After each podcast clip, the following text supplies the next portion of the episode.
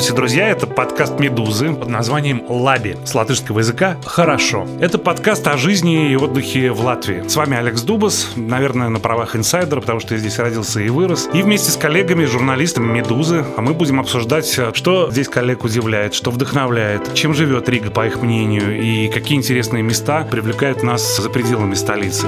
Подкаст этот мы придумали вместе с Латвийским агентством инвестиций и развития. Проверьте, чтобы на деньгах не было посторонних предметов и рыбьей чешуи. Причем здесь, ну почему здесь что, рыбаки, что ли, сплошные живут? Есть традиция сказать что-нибудь смешное по-латышски, съесть бутерброд со шпротой и запить это рижским бальзамом. Есть латышское блюдо хлебный суп, и это десерт. Хлебный йогурт, хлебные мороженые, хлебные конфеты. Да. Конфеты с черным хлебом. Да. Невероятно вкусные. Немножечко инвазивный, на мой вкус, э, повар. Если ты, не дай бог, польешь свою рыбу лимоном, он прибежит и скажет, ты зачем это делаешь? Лимон здесь для красоты, и никто так рыбы не ест.